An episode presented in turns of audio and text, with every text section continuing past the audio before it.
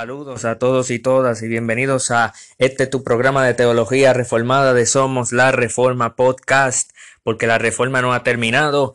Este que te habla es tu amigo Cristian González y en esta edición de, de teología reformada de este podcast vamos a estar hablando sobre un tema muy esperado y hace tiempo quería yo hablar sobre este, este tema y en el futuro eh, quizás también vamos a hablar más sobre esto para poder eh, expandir, para poder profundizar más, porque simplemente vamos a dar una introducción al tema de, de, ser calvinista y ser reformado, diferencias, si la hay.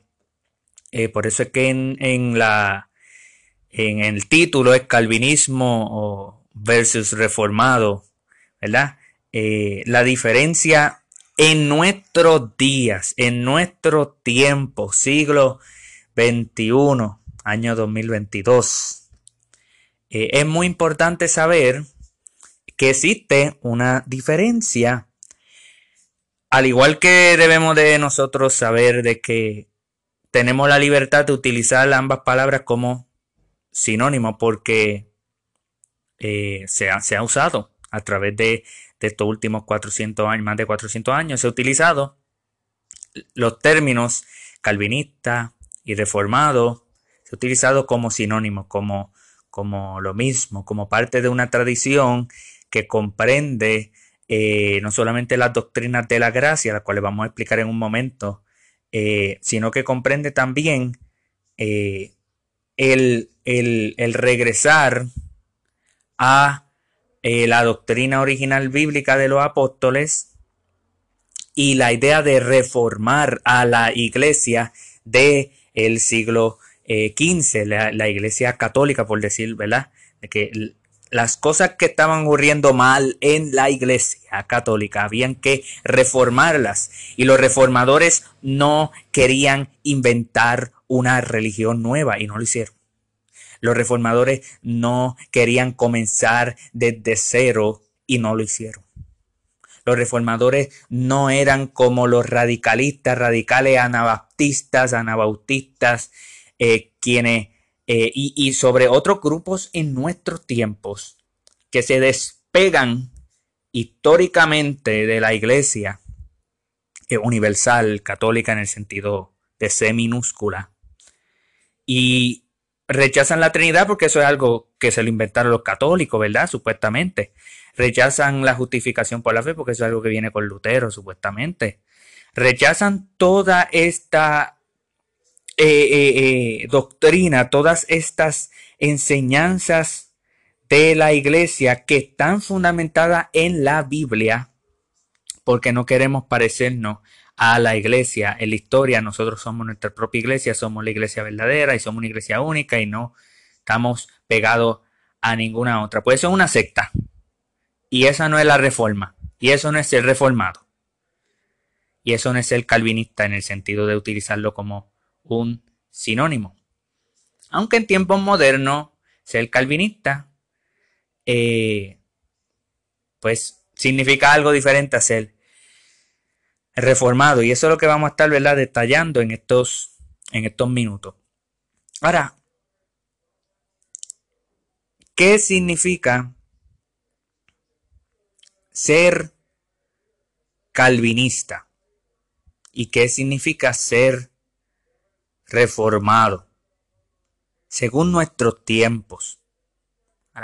es muy importante entender que esto de ser calvinista y el debate entre lo que son las doctrinas de la gracia, los cuales son la total depravación del hombre, la elección incondicional, la expiación limitada de Cristo, la gracia irresistible y la perseverancia de los santos, lo que el acróstico TULIP señala en, por su sigla en inglés,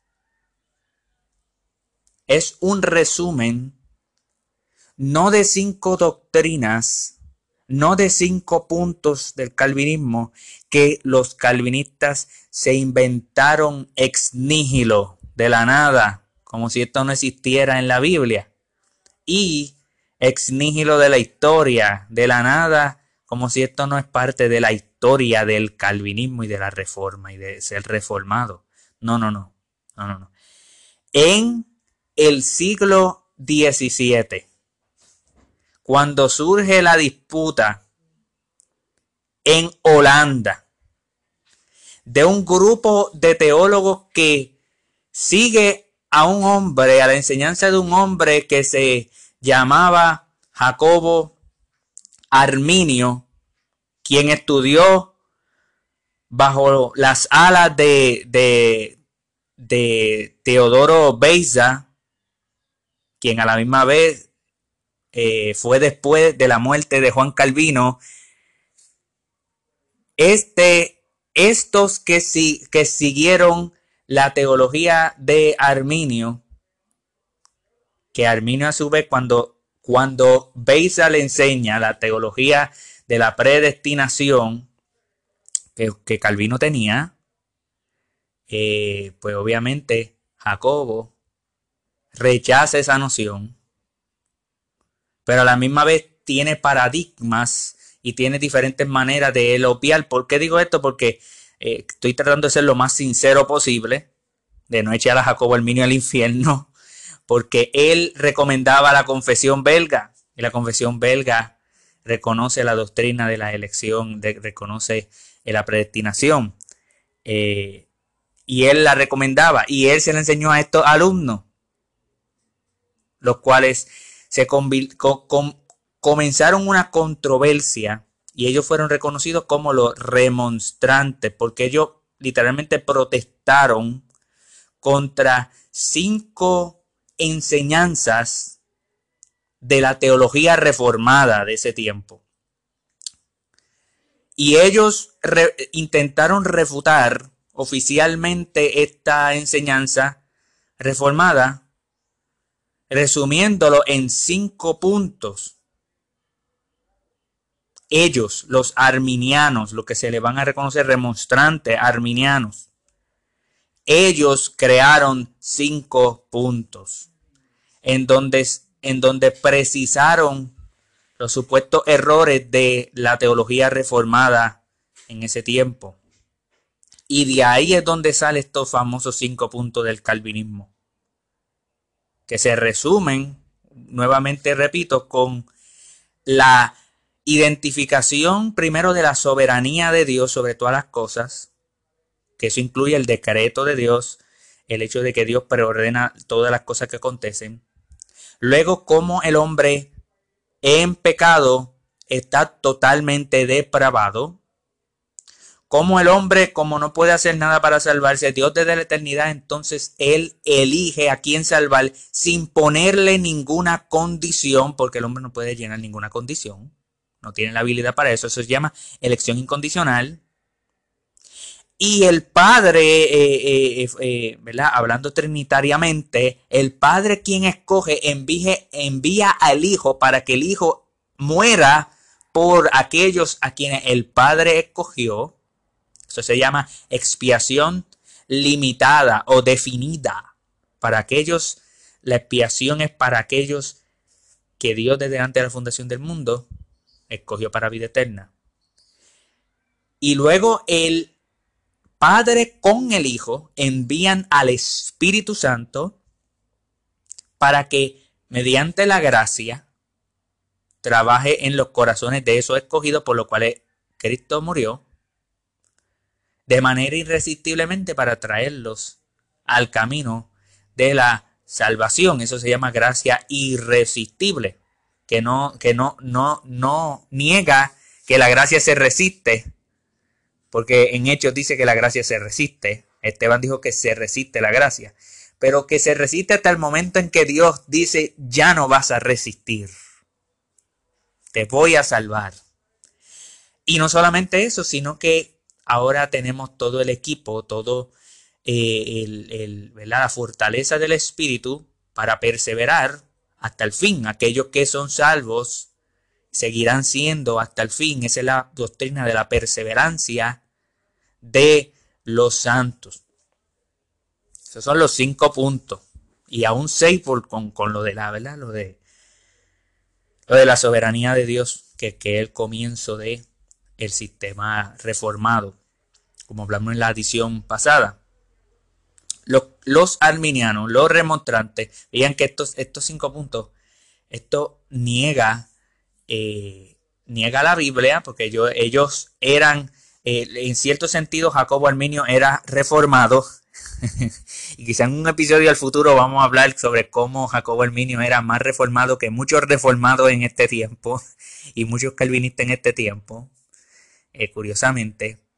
Eh, Jacobo Arminio pertenecía a esta tradición reformada, pero veía que estas cinco enseñanzas, eh, precisamente, específicamente las últimas, las últimas tres, a, las últimas cuatro, porque la primera hay, hay una manera de leer a Arminio y a, eh, los remonstrantes que, que reconocen la depravación en el hombre de manera radical. Quizá la palabra total no, no, no la aceptan, pero la manera radical eh, la aceptan. Sin embargo, como quiera, porque rechazan todo el sistema calvinista, porque una cosa lleva a la otra, obviamente. Pero estoy tratando de ser lo más justo y preciso, algo que muchos teólogos no lo hacen, muchos pastores no lo hacen simplemente pues este es un hereje, este se va para el infierno y ya hay punto y se acabó. No, hay que, hay que, hay que mostrar gracia, hay que mostrar madurez, hay que eh, mostrar de que tenemos oídos para oír la otra parte. Eso es algo que en Somos la Reforma, en este podcast, por la gracia de Dios, eh, tratamos de ser así. Tratamos de escuchar la otra parte, presentar y tratar, aunque no lo vamos a hacer perfectamente, guardar ese noveno mandamiento que es sobre no dar falso testimonio, no mal representar nuestro oponente y los argumentos que tienen. Así que estos arminianos protestan. Protestan de que el hombre, al tener esta depravación, que el hombre no tenga esta libertad en su voluntad, que la elección tenga que hacerla Dios de manera incondicional, ellos presentan la elección como condicional. Para Dios escogerte, primero tú tienes que creer, obedecer y perseverar. Y Dios desde la eternidad escoge, claro que sí. Los arminianos, históricamente estoy hablando de estos arminianos, reconocían que la elección es desde la eternidad. Pero esa elección era condicionada. Dios mira hacia el futuro quiénes van a creer, quiénes van a obedecer y perseverar, porque quizá hay, algunos que crean por un tiempo y luego, pues obviamente abandonen la fe. Pues Dios no los puede escoger porque nunca van a perseverar. Pues Dios mira desde la eternidad hacia el futuro, hacia nuestra, eh, la historia, quiénes creerán, quiénes obedecerán, quiénes perseveran, eh, perseverarán, y en base a eso, entonces Él, en base a esa condición que Dios pone que la fe es una condición para la salvación, sí, pero, pero más allá de eso, dice, y para la elección también. Y por lo tanto, ellos dicen que la expiación de Cristo es universal y es ilimitada. Cristo murió por cada ser humano que existe en esta tierra, que ha existido, que existe y que existirá. Cristo murió por cada uno de ellos y sus pecados incluidos, obviamente, porque el trabajo de Cristo en la cruz es por pecados, pecadores y sus pecados, obviamente. Cristo muere por cada uno de los pecados. Pero eso no significa que todos van a ser salvos, porque no todos creen. El arminiano dice, Cristo muere por todos, pero esa, esa muerte no es eficaz, no funciona para salvación a menos que se apropie por fe. Y como hay unos que no van a creer que van a estar en el infierno, pues la culpa fue de ellos, dicen los arminianos, porque no creyeron. Claro, en el calvinismo decimos algo semejante. El impío que va para el infierno no creyó en el Evangelio. Pero lo que no decimos es que Cristo murió eficazmente, que la obra de Cristo en la cruz del Calvario fue para ese que va a ir para el infierno. Porque vemos que la cruz del Calvario es eficaz que lo que significa es que es real, que si Cristo muere por sustitución por tus pecados, Cristo muere por sustitución por tus pecados. Y ya, realmente eso ocurrió. Y que, que necesitas creer para, para, para tener eso. Claro que necesitas creer. Y vas a creer cuando se predica el Evangelio, se te invita a creer, se te llama a creer y arrepentirte y el Espíritu trabaja y te concede eso y tú crees y tú te arrepientes. Es algo que Dios hace y el hombre, eh, Dios le concede eso. Pero sin embargo, estos arminianos dirían que la obra de Cristo es universal. También dirían que la gracia es resistible. Resistible. Jamás y nunca la gracia va a ser irresistible. Como si Dios puede violar la voluntad del hombre. Yo sé que estoy sonando como un arminiano, pero si usted dice, pero Cristian, me estás hablando como si fueras tú un arminiano. Yo no soy arminiano. Yo estoy representando bien al arminianismo, como mejor puedo. Eh, cosa que muchos teólogos, pastores, no, no, no lo hacen. No lo hacen. Quieren mal representar a los arminianos. Y eso no es correcto delante de los ojos de Dios. Eso no es correcto. Así que, ¿qué creen los arminianos? Que la gracia se puede resistir. Que la gracia se puede resistir porque, porque viola la voluntad del hombre. Y Dios no puede violar la voluntad del hombre. Y obviamente que la salvación se puede perder. un cristiano si se aparta de Cristo puede perder su salvación. Utilizarían muchos versos, eh, eh, dirían ellos, y muchos ejemplos para demostrar eso. Claro, este episodio no es para refutar una cosa y, afirmar otra. No, ya hemos hecho episodios sobre eso y en el futuro volveremos a hacer episodios sobre eso. Pero esa es más o menos la controversia de donde salen estos cinco puntos del calvinismo, que es parte de una tradición reformada. Ya ahí, yo espero que ustedes se, estén dando cuenta que ser reformado y ser calvinista, utilizando de manera sinónimo, aún así tiene una teología sumamente robusta. Y, cuando se reafirman los cinco puntos de la teología reformada como que es la teología ortodoxa, que ocurre, por cierto, en, el sínodo de Dort, se condena la enseñanza de los remontrantes. Se, se, condena lo que ellos enseñaron. Lo que ellos enseñaron es un error, no es ortodoxo, es herejía. Y ahora me atrevo a decirle porque estoy ahora enseñando lo que Dort enseña. Si usted enseña que la elección es condicionada, usted está en error.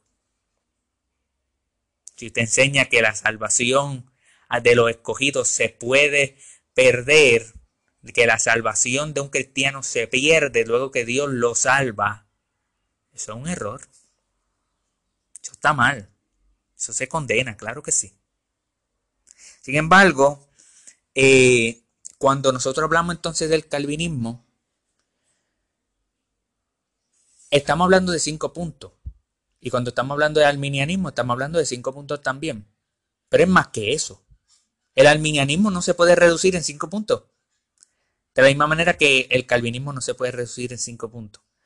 Yo le invito a que usted lea los cánones de Dort y va a ver que hay cinco puntos. Claro que sí.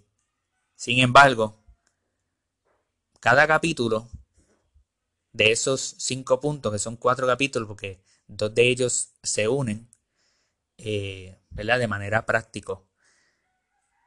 Tiene un montón de explicaciones, tiene un montón de subpuntos. Aparte de que existían varias confesiones y catecismos que en ese tiempo se utilizaban este sistema histórico, este sistema del calvinismo, de la teología reformada, no son cinco puntos, no pueden reducirse en cinco puntos. No pueden, no es que no son, es que no pueden. Fíjense, eh, esto es algo que me llega a la mente, ¿verdad? Para, darlo como, como, un ejemplo. Eh, una, uno de la, de la, de la, ¿verdad? De la, de la, de las preguntas de, debate entre, entre entre calvinista y arminiano. Y entre calvinistas con otros calvinistas, ¿verdad? También, pero eso quizás lo hablamos en otro episodio. Era sobre los niños. Eh, si un niño se muere en infancia, un niño cristiano, ¿verdad? estoy hablando de un niño que sus padres son cristianos, que llega a la iglesia con sus padres cristianos, lo bautizan, pero se muere cuando es niño. nunca comprendió el evangelio porque es un niño, es un infante, dos, tres, cuatro años Todavía no entiende. Y muere, ¿para dónde va? Para el cielo o para el infierno, porque no puede ir para el limbo de los padres. No puede ir para el purgatorio tampoco. Para el cielo o para el infierno. Porque si él está en Adán, ¿ok? Los arminianos dirían, es que si él está en Adán, pero calvinistas también pudieran decir eso, si está en Adán, si un niño está en Adán y muere, va para el infierno. pero otros dirían, no, es que en virtud del pacto de gracia, los cuales ellos, por cuanto tienen por lo menos uno de sus padres creyentes, y aparte de eso se le dio la señal del pacto, que el bautismo, si muere en infancia, va para el cielo. Y entre el arminianismo y el calvinismo, pregunta, los cinco puntos que yo mencioné del calvinismo y del arminianismo, ¿te menciona algo sobre los infantes? ¿Cómo tratar a los infantes que mueren en, su niñez, en, cuando tienen dos o tres años y nunca creyeron? No. Pero ¿y por qué en los cánones de Dol se menciona eso? La postura ortodoxa, la postura reformada que, que, que, los reformados tenemos sobre cuando los niños de padres creyentes mueren en infancia. ¿Por qué te menciona eso? Bueno, porque los arminianos mencionaron eso. Mencionaron eso. Y respondieron, los calvinistas respondieron los contra eh, remonstrantes. ¿Por qué estoy diciendo esto? Porque no son cinco puntos. La teología reformada no son cinco puntos, ni siquiera el calvinismo históricamente son cinco puntos. No, no, no, son múltiples. Múltiples, una teología robusta. Es sistemáticamente robusta. Ni la del calvinismo ni la del alminianismo. Reducir al, eh, al alminianismo, óyelo esto, calvinista, porque sé que hay muchos calvinistas que me escuchan. Óyelo esto, calvinista, no se puede reducir el alminianismo a cinco puntos. Jamás. Jamás. No se puede. No se puede reducir. Porque cuando tú examinas los libros de los arminianos, es obvio que la teología de ellos no es basada en cinco puntos del arminianismo. Yo tengo una teología robusta, yo tengo una teología sobre Dios, yo tengo una teología sobre eh, escatología, yo tengo una, una teología sobre la antropología, tan importante que eh, el área esa, que es muy diferente a la, de, la del calvinismo. Históricamente, ninguna de los dos lados se reducen. Es simplemente una controversia sobre cinco áreas que se, que, se deseaban, eh, que los arminianos deseaban arreglar eh, para, para poder arreglar errores que ellos veían, que no eran errores. Pero, ¿qué esto tiene que ver con, lo que hemos hablado desde el principio? Que en este tiempo, siglo XXI, ya eso de ser calvinista y ser reformado ya se usa como sinónimo, pero ya no es lo que históricamente era. Ahora hay una diferencia entre ser calvinista meramente y ser un reformado. Todo reformado es calvinista. No todo calvinista es reformado. Siglo XXI. Todo reformado es calvinista, no todo calvinista es reformado. ¿Y cuál entonces es la diferencia? Pues la diferencia es de que un calvinista en siglo XXI es un cinco punto calvinista.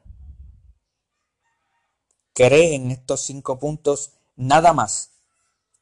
Y despega estos cinco puntos de su tradición histórica calvinista. La despega de toda discusión histórica, de todo el sistema robusto calvinista, la despega de los mismos cánones de Dor. ¿Qué calvinista que dice que cinco puntos calvinista ha leído los cánones de Dor? Hay, hay, hay muchos, pero todos ¿Qué cristiano es calvinista que no es reformado? Por ejemplo, ¿verdad? Hablando un poquito más explícito, hay bautistas que no son reformados, son calvinistas pero no son reformados. ¿Qué miembro de una iglesia bautista que es calvinista ha leído tan siquiera los cánones de Dol, no lo han leído, simplemente creen un video que vieron en internet de cinco puntos y dijeron eso es. o vieron un artículo en internet eh, explicando los cinco puntos de manera bíblica, cosa que yo no estoy en contra del video, yo no estoy en contra de los videos, yo no estoy en contra de los blogs, yo no tengo, pues, si yo tengo eh, blogs y, tengo este podcast, es para eso precisamente. Pero ven cinco puntos, ven la, defensa de esos cinco puntos que, que es bíblico lo aceptan y dice, ahí me quedo. Esos son cinco puntos. Y son cinco puntos calvinistas, pero no son reformados. ¿Por qué no son reformados? ¿Qué significa ser reformado? ¿Cuál es la tradición reformada? Mire, amado, ser calvinista en este tiempo es cinco puntos, pero ser reformado es más. Primero, que hay esta continuidad de la iglesia histórica en cuanto a sus credos. Ser reformado es, por ejemplo, eh, eh, el credo de los apóstoles, profesar el credo de los apóstoles, profesar el credo, el credo de Nicea, profesar el, el credo de Atanasio, profesar las definiciones de Calcedonia, que es una teología trinitaria y el de Calcedonia cristológica, eh, que viene de los primeros siglos del cristianismo. es ser tradicionalmente trinitario, históricamente trinitario, y estar atado a la historia de la iglesia desde sus primeros siglos.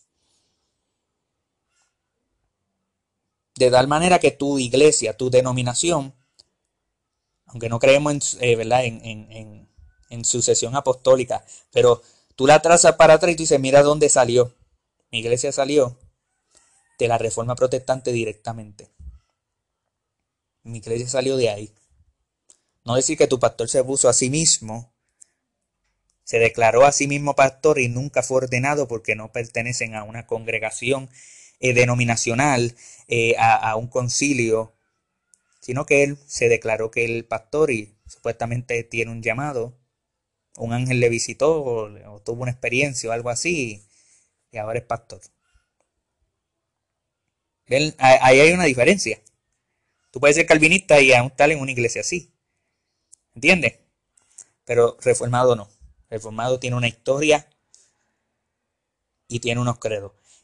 Número uno. Número dos, ser confesional. Calvinista puede ser calvinista, pero no ser confesional. ¿Qué significa confesional? Adherirte, suscribirte a una confesión de fe preferidamente la Confesión de Fe de Westminster, junto con su catecismo mayor y catecismo menor. Si usted escucha eso de catecismo y nunca lo ha escuchado en este podcast, no le tenga miedo, eso de catecismo. Yo sé que los católicos lo utilizan, pero esa, esa palabra catecismo nos pertenece a nosotros. No hay nada intrínsecamente malo en utilizar la palabra catecismo, este, porque es la enseñanza de lo que estamos hablando. Pero ser reformado es el confesional, es suscribirte a una confesión, que es un documento que lo escribieron varios teólogos eh, que se unieron. Claro, no se dice que es infalible, no se dice que es inerrante, no se dice que es a la par con lo que la Biblia enseña, sino que es un resumen y en base a eso, para estar claro de que creemos en lo mismo y para tú y yo juntarnos y decir que estamos en el mismo concilio, pues tenemos que creer lo mismo, vamos a ponerlo por escrito, que creemos en la Trinidad y mira cómo explicamos la Trinidad y lo ponemos aquí de manera explícita y lo firmamos y decimos que nos suscribimos a esa confesión, a eso que dice esa confesión. Y eso es el confesional, eso es el reformado. Existen otras confesiones, eh, hay iglesias reformadas que se suscriben a las tres formas de, unidad, que es la confesión belga, catecismo de Heidelberg y los cánones de Dol. Eh, hay otras que, hay bautistas que, no son presbiterianos, ¿verdad? Eh, que eh, son reformados con R minúscula, que, que creen en la confesión de London, eh, la bautista, que sigue un patrón básicamente lo mismo de la confesión de fe de Westminster, con unas cuantas cosas, ¿verdad? Como no creen en el bautismo de infantes, pues hay varias cosas que cambian, pero se someten a una confesión, ser confesional. Número dos. Número tres, teología pactual. Un reformado cree en la teología pactual. ¿Qué significa eso de teología pactual? Bueno, que no es dispensacionalista.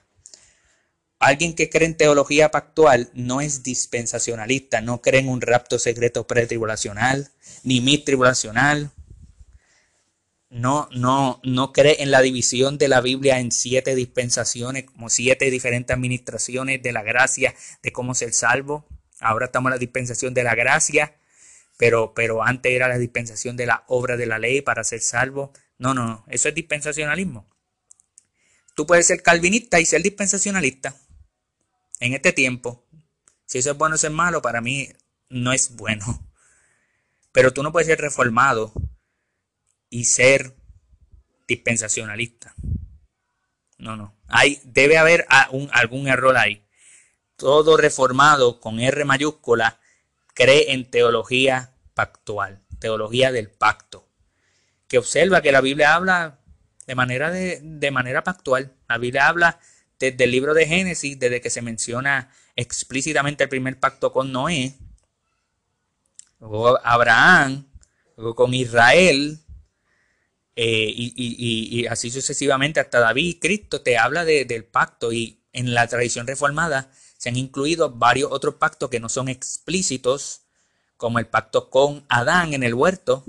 Se dice que hubo un pacto de vida, eh, otro le llama un pacto de obras, eh, y luego un pacto, el pacto de gracia, en donde todos los demás pactos luego de la caída del hombre están bajo ese pacto de gracia. Algunos creen en un pacto intratrinitario, que es un pacto eterno, un pacto eh, que, es, que, el Padre, el Hijo y el Espíritu Santo tienen con, ellos mismos. Eso se llama el pacto de la redención. Otros no creen que eso es eh, bíblico. Y quizá en el futuro hablemos por qué. Eh, porque es bien interesante el, el, pacto de la redención. Es bien interesante ese pacto. hablar de él. Pero el punto es que se tiene una teología pactual, con sus diferencias, con sus similitudes, pero hay una teología pactual. Se intenta entender la Biblia conforme a el pacto, porque Dios es un Dios de pacto. Porque Dios cuando interactúa con el hombre, interactúa por medio de haciendo un pacto, que tiene una promesa, que tiene, ese pacto tiene unas características como la promesa, pero también como una amenaza, tiene una bendición, pero también tiene una maldición, eh, tiene una señal, cada pacto tiene una señal. En el nuevo pacto es el bautismo, en el antiguo pacto era la circuncisión. Y eso es parte, es parte de lo que es el reformado. Así que número uno, número dos, número tres, número cuatro, principio regulador, regulatorio de la adoración. Eso es muy importante para los que son reformados. Usted puede ser calvinista y, y ir a la iglesia a cantar canciones de Gilson y brincar y saltar como un sapo y adorar a Dios como usted desee. Seguir un principio normativo que dice que lo que la Biblia no dice, entonces me lo permite. Yo puedo traer, introducir cosas a la adoración que no están en la Biblia, pero que yo siento que, esto va a ayudar a ser práctico. Y usted puede ser calvinista y hacerlo así, pero un reformado no, un reformado necesita seguir un principio regulador, algo que lo regule. Lo que lo regula para adorar a Dios en la iglesia es la Biblia. Y el principio regulador de la adoración es aquel que evoca que lo que la Biblia no te ordena para, para adorar, te lo prohíbe. Porque si Dios no te pide a ti cómo adorarle, si no te dice que, que uses esto, pues lo tiene que estar prohibiendo. No te da licencia para tú hacer lo que tú quieras. No. Adoramos a Dios como Dios nos dice en su palabra, que Él dice explícitamente esto quiero que hagan. Y cuando Pablo le habla a Timoteo, yo quiero que canten salmos, himnos y cánticos espirituales. Seguimos ese patrón. Cuando Pablo dice a Timoteo que, que, que, lea, que se encargue de la lectura, de la predicación, pues sabemos que en, el, que la iglesia se debe de predicar. La administración de los sacramentos, eso está ahí, explícitamente. Si no estuviera ahí, no se hiciera. Estuviera entonces prohibido. Próximo, el gobierno de la iglesia. El reformado no, no va a, a estarle bien esto de que una iglesia sea autónoma, independiente, que no esté bajo la supervisión de, de otras congregaciones. Y el sistema de gobierno bíblico, diríamos nosotros que el sistema de gobierno presbiteriano. Otros dirían que, que, ¿verdad? que hay, que hay diferencias, pero en el presbiterianismo, donde uno tiene una iglesia local, pero también hay una iglesia regional que se llama el presbiterio, y de ahí entonces se envían ministros para esas iglesias locales. Y hay otras eh, denominaciones que tienen sínodos eh, y hay otras que tienen asamblea general, que es eh, la reunión, reuniones que se hacen a nivel denominacional de todas las congregaciones. No solamente regional, sino a través de eh, algo que es como, como vemos en la Biblia, de Hechos capítulo 15. Se reunieron una gran controversia con lo de los gentiles y la circuncisión, pues se tienen que reunir todos de todas las iglesias, todos los ancianos de todas las iglesias, todos los representantes de, esos de esos presbiterios. Y de la misma manera que Timoteo se le impuso las manos por un presbiterio que lo ordenó. No existe un pastor que se autoordene. Tiene que ser ordenado, llamado, claro, entrenado eh, en cuanto a, a su la teología, ¿verdad? Pero que sea ordenado. Y el último punto que quizás se debe incluir, algunos dirían que quizás no se debe incluir y se van a dar cuenta porque he utilizado eso de reformado con R mayúscula y reformado con R minúscula, es lo del bautismo de infante, algo que la tradición reformada ha mantenido. Sin embargo, sabemos que hay otros, ¿verdad? Bautistas que no creen en esto del bautismo de infante, que son incluidos dentro de ser reformado. Pero algunos, ¿verdad? Hacen esa división entre ser reformado con R mayúscula y ser reformado con R minúscula. Pero algo importante de, ver eh, que Dios no ha hecho ningún cambio en cuanto a los miembros de la iglesia y a quienes se le debe administrar la señal del pacto. Hubo un, la señal del pacto cambió. Ya no es la circuncisión, ahora el bautismo. Pero los, recipientes Dios lo ha dejado así como estaba antes. ¿Y como estaba antes? Pues los, los, los niños de los padres eran los que eran circuncidados. Ahora en el nuevo pacto entendemos que también niñas y mujeres eh, pueden, bautizarse porque hay una expansión en el nuevo pacto. No se, el nuevo pacto no quita, no reduce, sino que expande. Eh, y es parte de la tradición reformada hablar sobre esto del bautismo de infante. Y así nosotros podemos ver que existe una diferencia moderna entre ser calvinista ser reformado. Si es buena la diferencia en estos tiempos o no es buena, la realidad es que, por lo menos de mi parte, yo prefiero el modelo antiguo, que esto sea sinónimo y, y que todo el mundo sea reformado y que eso sea lo mismo que ser calvinista. Sin embargo, la realidad no es esa, así que tenemos que bregar con la realidad del momento. Y cuando bregamos con la realidad del momento, nos damos cuenta que hay muchos neocalvinistas y, y nuevos calvinistas que, que, creen en los cinco puntos del calvinismo, pero no son reformados. Y hay que tratar con, con, con las razones del por qué. Esas son las diferencias entre la diferencia moderna entre ser calvinista solamente y ser reformado. Así que quizás en el futuro podamos regresar y profundizar un poco y hablar sobre varias de las cosas que ya hemos mencionado y, así poder continuar hablando sobre la teología reformada. Así que gracias por haber escuchado una edición más de este tu programa Somos la Reforma Podcast. Hasta la próxima.